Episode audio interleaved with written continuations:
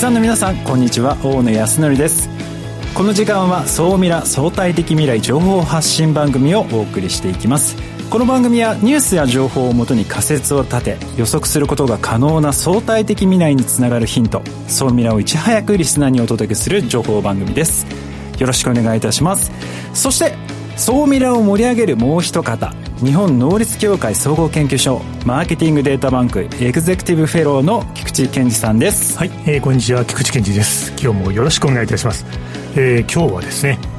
まあいろんな数字にちなんで長く続けることの大切さみたいな話をしてみたいと思います。よろしくお願いします。よろしくお願いいたします、えー、菊池さんにはですね総ミラ総研教えて菊池所長のコーナーで最新データから未来を予測していただきます。後ほどよろしくお願いいたします。お願いします。そして本日の未来コンパスのゲストはこの方。えー、和社株式会社代表取締役 CEO 秋田聡さんです。よろしくお願いいたします。よろしくお願いします。あの今までゲストでねダイキンさんですとかあと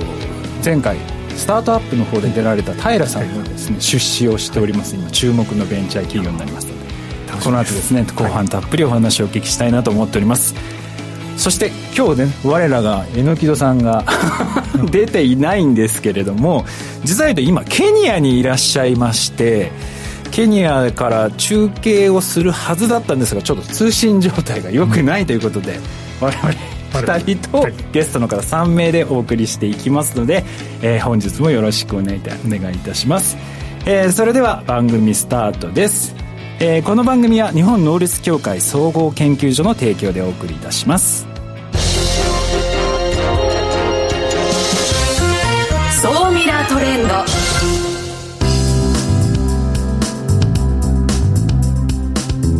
ソーミラートレンド。このコーナーはビジネス最新ニュースを、えー、私の方からですねいろいろ解説をしていきたいなというふうに思っております、えー、今週はですね気になるニュースということで、まあ、本日の、えー、ゲストの秋田さんにもちょっと関係してくるんですけれどもアフリカ市場について、えー、今日ちょっとお話をしていきたいなというふうに思っております、まあ、今日はちょっと秋田さんもいらっしゃるのでこのアフリカ市場、はい、一緒にちょっとお話をお聞きしてみたいなと思ってるんですけれども、はい、これ菊池さんも私も結構そのアフリカってなんとなくこう昔一時的こう盛り上がったけれども最近ちょっとこうなかなかコロナもあって衰退していったのかなっていうイメージがあったんですけど最近すごい伸びてるっていう。あそうですね。もともとラストフロンティアと言われてすごく期待されていた地域でありあとあの世界のいろんな企業が、アフリカでいろんなビジネス実験をされてそれであれですよリバースイノベーションですね。あの世界にまた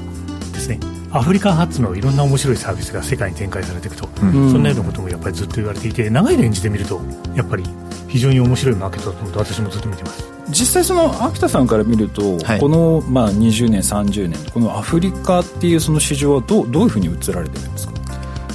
えっと、過去20年ってことですか？そうですね、はい、過去20年でやっぱり人口はどんどん伸びてきてますし経済成長も多いですしあとあのこの後私たちの授業でも関わってきますけどモバイルマネーって2007年から現地でその携帯電話同士でお金のやり取りができるその電子マネーのサービスが始まったのでそこから非常に加速的にそのいろんな、えっと、取引を現金じゃなくてもできるようになり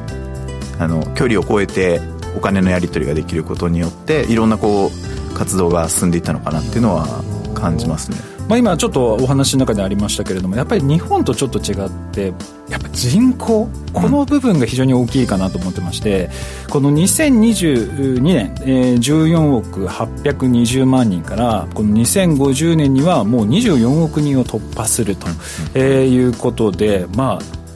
この人口が増え続けてる。やっぱここはかなり大きいそうですね。今世紀ずっと増え続けるって言われてるのでこれはアフリカ大陸だけなのでやっぱそこは大きいと思いますね。あとその人たちがインターネットにつながってみんながどんどんこうネットにつながってこういろんなサービスをつながっていくっていうところも大きいのかなと思いますこの世界人口に占めるそのアフリカの割合というのもですね2050年には 25.4%2100 年には37.8%ということでもう世界はひょっとしたらもう100年後とかはアフリカを中心に回っているかもしれない。ね、なかなか羨ましいですよねこれだけ人口が増え続けてるっていうのは。本当ですね。ね日本は今もどんどんどんどん減少傾向にありますので、まあ、やっぱり増え続けているっていうところは非常に魅力的なのかなとでアフリカの人口というのは上位10カ国でやっぱりナイジェリアがまあ非常に多いというような形で、まあ、これに合わせて比例するかのようにまあ GDP もそうですし、で投資というところもですね非常に集まっているんですけども実際これはどうですか？レポート通りにこのナイジェリアっていうところがやっぱり非常に盛り上がってる感じなんですか？そうですね。スタートアップも一番大きいのないあの多いのナイジェリアですし投資額で言ってもナイジェリアが一番多いと思います。やっぱり GDP とかを見ててもですねそのナイジェリアに関しては1人当たりの GDP っていうのは2000ドル程度なんですけれども、うん、この20年間でやっぱり年平均5%以上成長し続けていると。やっぱりこの辺りから見てもやっぱりナイジェリアという国はですね非常に注目なのかなと。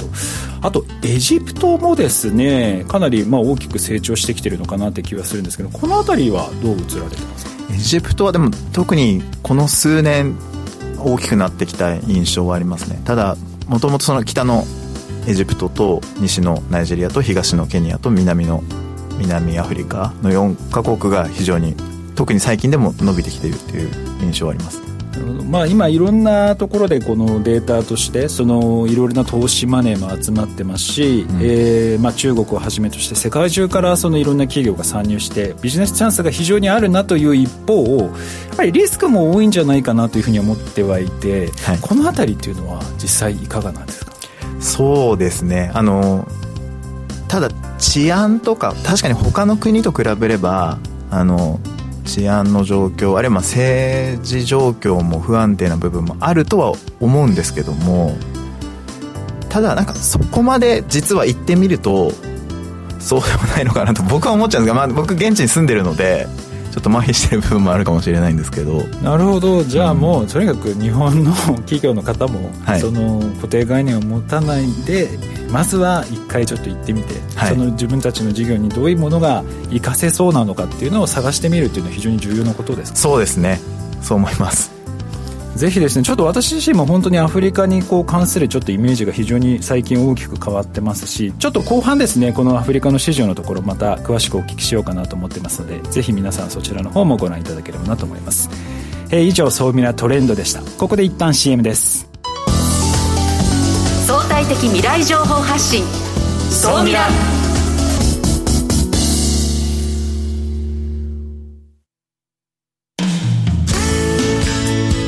織の未来創造のために今最も重要なテーマの一つが事業開発です。その事業開発を支援すべくスペックホルダーと日本能率協会総合研究所あつらいの3社が新サービスをスタートしました。まずは総ミラウェブサイトから「モンジュ MONJU プロジェクト」のバナーをクリック。専用サイトからご相談ください。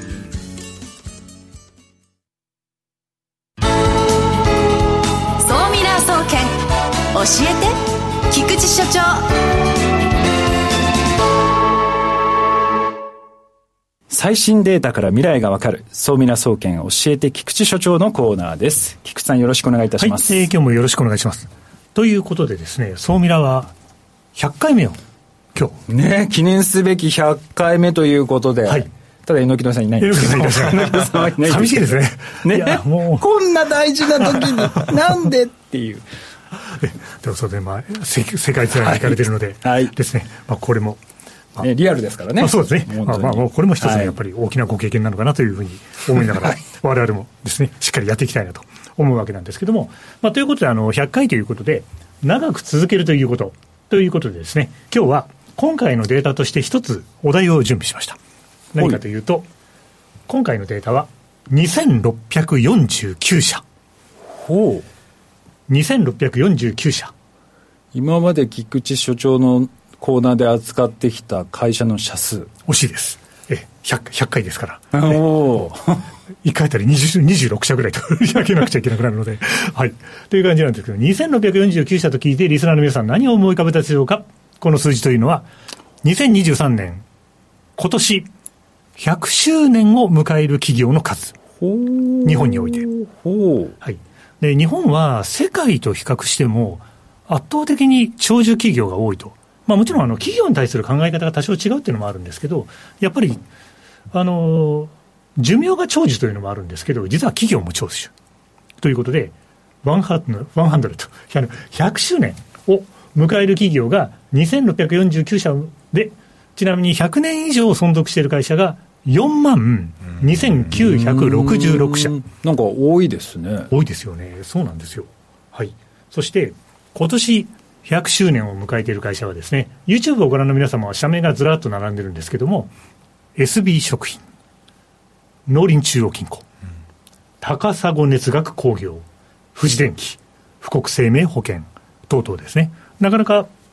まあ当然のことなら毎年そうなんですけど、そうそうたる企業の皆様が入られてる。そして今年、世界的に有名な会社が100周年を迎えています。これは日本の会社ではなくて、海外の会社なんですけど、はい、100周年を迎えたのは、ウォルト・ディズニーもそうなんですね。ウォルト・ディズニー社が100周年ですよね。ですから、ディズニー100みたいなイベントを今、ディズニーランドとかでやられてると思うんですけども、あれって100周年。やっぱり100周年というのはもう一つの大きなアニバーサリーで、私がいる日本能率協会のマーケティングデータバンクというところは、昭和44年に立ち上がってるので、まあ、1969年ですか、まあ、ですから、なんだかんだで五十数年やってるんですけど、100年企業に比べればまだまだ全然ひよこだなということでですね、まあ、これからも歴史を組み立てていきたいというふうに思ってます。ということで、今回ですね、まあ、総ミラ100回記念ということなので、100という数字をちょっと考えてみました。で、いろんな100がありますということで、まあ、総ミラフリークの皆さんに今日紹介しておきたいのは、えー、あれなんですよね。グローバルニッチトップ100というですね、経済産業省が数年に1回なんですけども、この会社はニッチなんだけども、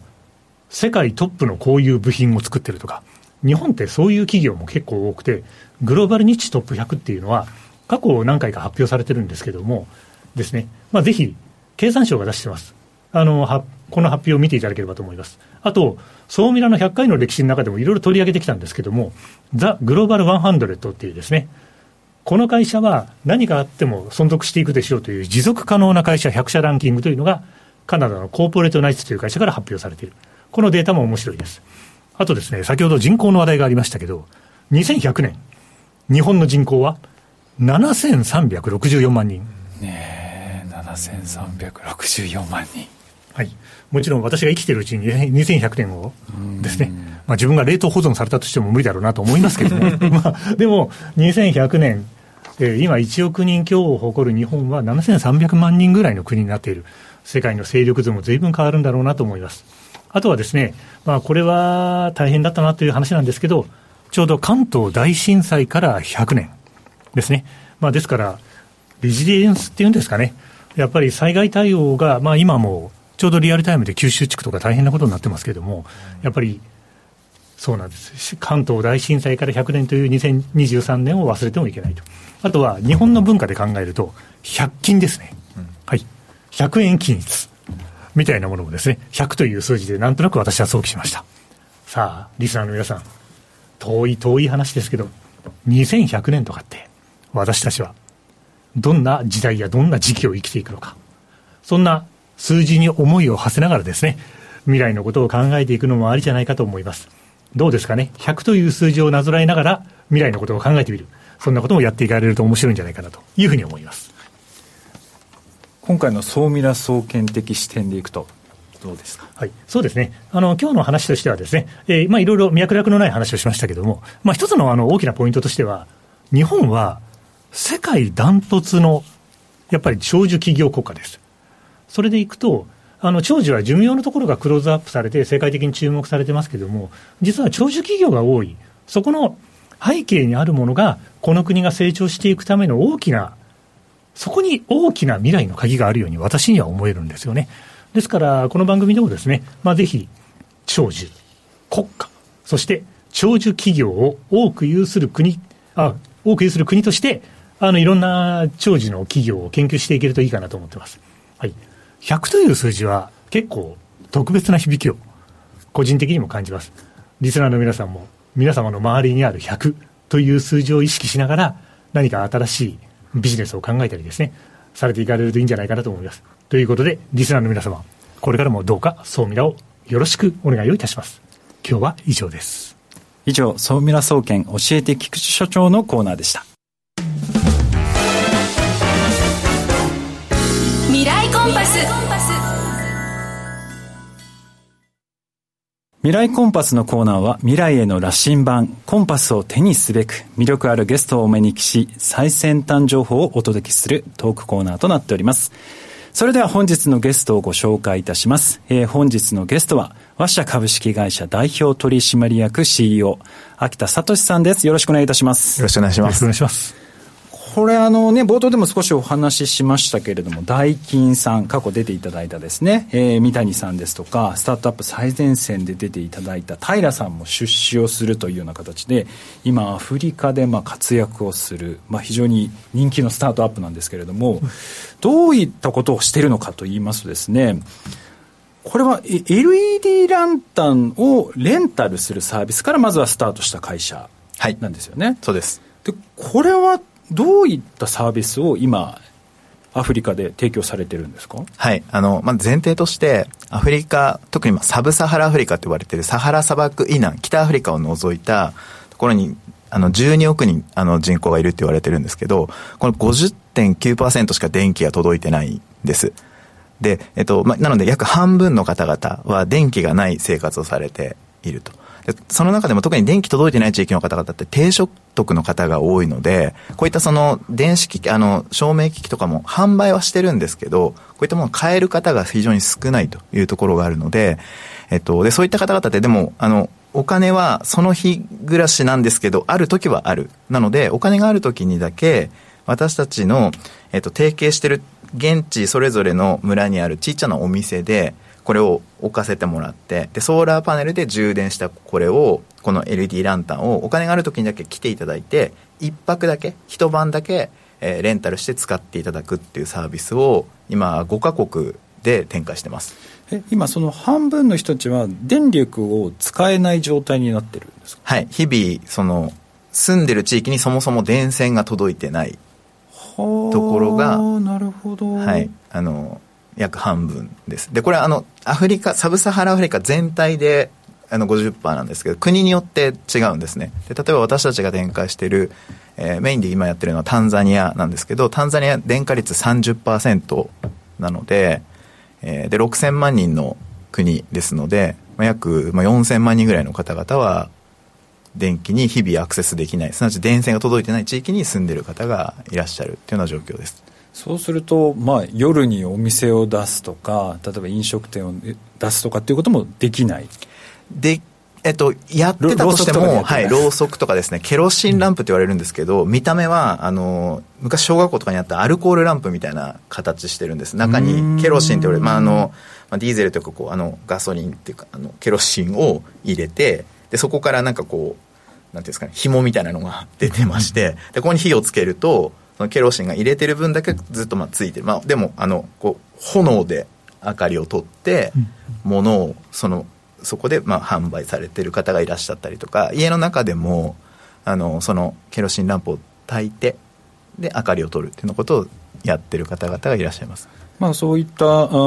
ご家庭にこの LED ランタンがまあ来て、えー、これでまあお金があるときにまあレンタルをして、はい、で自由にこう、えー、家の中、まあ、お店を照らせるようになったと、はい、あとはこれ、バッテリーとしても使えるんですか？そうです。あの、携帯電話の充電ですとか、そういったものにも、あの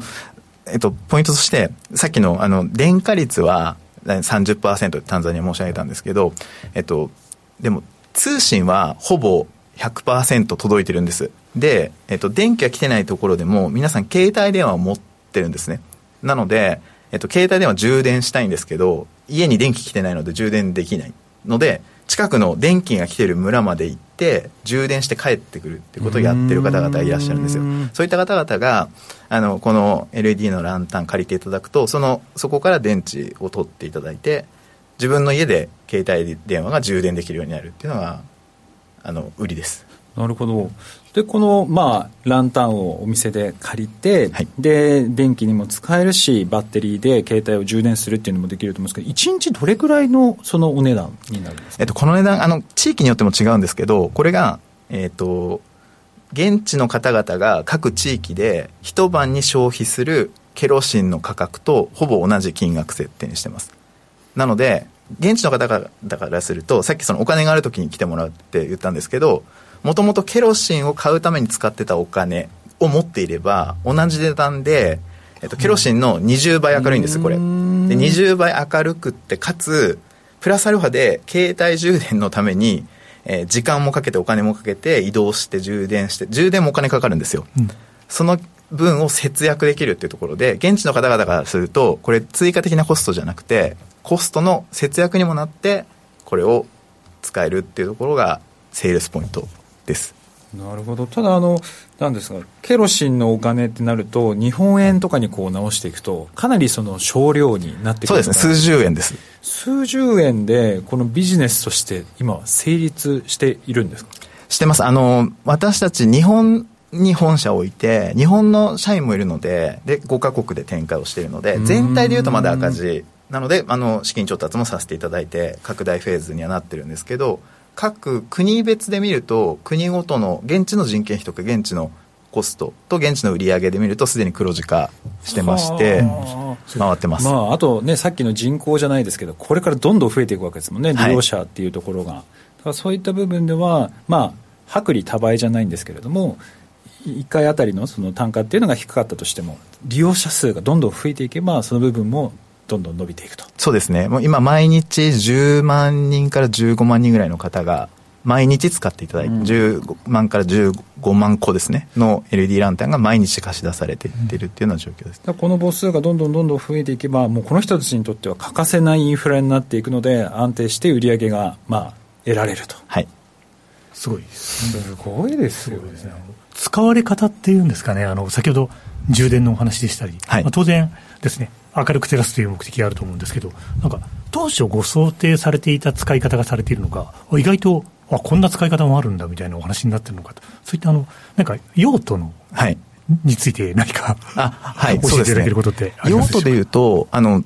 明かりを取るって意味では用途は同じなんですけど、もともと私たちはこれを特にその現地の一般家庭の方が使っていただくっていう想定でサービスはデザインしてたんですけど、実際蓋を開けてみると、あるいはこうやっていく中で分かってきたのは、結構現地の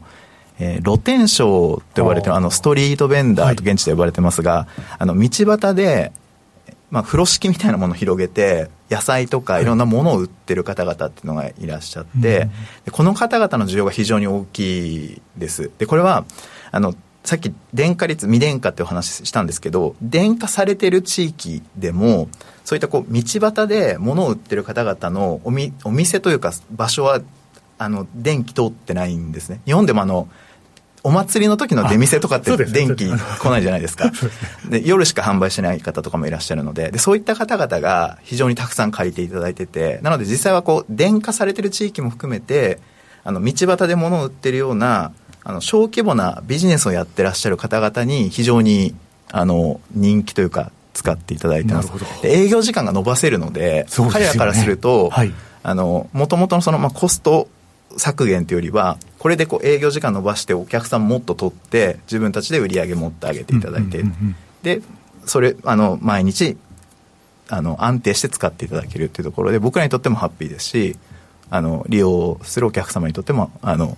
非常にこうご好評いただいて、素晴らしい使っていただいてます。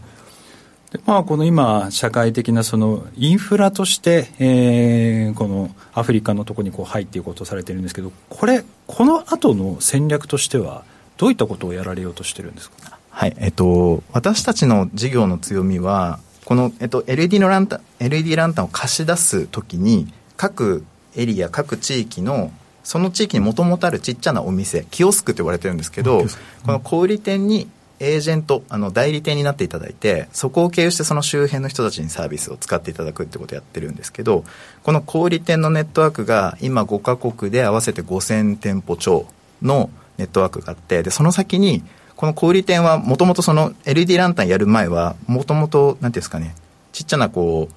えー、一般消費財を売るようなことをやってらっしゃるあの方々がうちのエージェントになっていただいてるので、このキオスクにもともと買い物に来ているその周辺のお客さんっていうのがいるんですね。その顧客接点がここで持っていて、その方、顧客接点を持ってるお店と僕たちがつながりがあるってところが、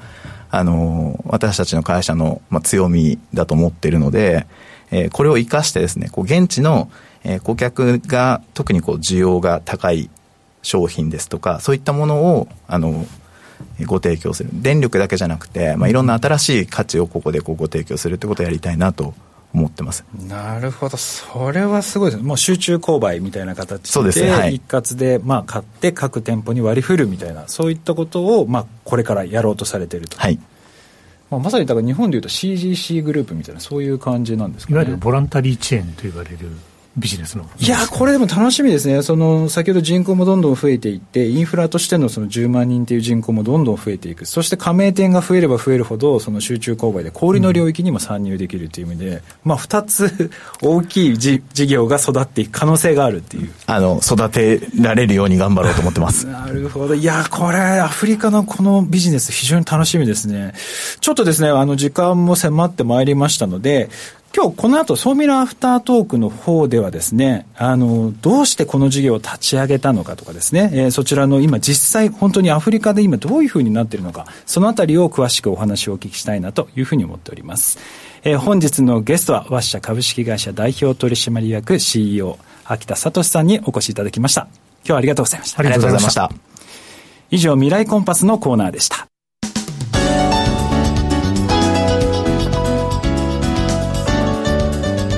という間にお別れの時間が近づいてまいりました。この番組はラジコのタイムフリーポッドキャスト YouTube でも放送後視聴ができます。ぜひいいねや登録よろしくお願いいたします。番組ホームページよりご質問ご感想も受け付けております。お待ちしております。いや菊さんちょっと、はい、今日は 榎木さんなしでちょっとお送りさせていただきましたが、はい、もう大野さんがこの榎田さんのパートいやもう100回目の記念日なのに。もうまあまあまあしょうがないですよね。あの海外だとやっぱり通信状況がねかなり悪いので。そうですね、えーと、榎田さんケニアの方ですかね今いらっしゃるのが。ね。なんか前回と同じ場所だったみたいなんですけど、はい、まあ、ちょっとね次回は ちゃんとつながることを ちょっとお祈りして。そうね。楽しみにしてます。ねいやでも今回そのアフリカに関しては私も本当にちょっとイメージが変わりましてでさらにやっぱりまだ未開拓の市場っていうのがたくさんあるんだなっていう気がするのでだからやっぱりこう自分たちのビジネスでどういったことが活かせそうなのかっていうのはぜひ考えてみていただけるとなんかすごいチャンスにつながってくるんじゃないかなと非常に感じました、うんそう。菊さんはいかがでした？そのあたり。あそうですね。あのやっぱり秋田さんのお話をこうやって直接拝聴できてもうやっぱりアフリカビジネスはこれからもしっかり注目していきたいというふうに心から思っています菊さん今週もありがとうございましたありがとうございましたこの番組は日本能率協会総合研究所の提供でお送りいたしました。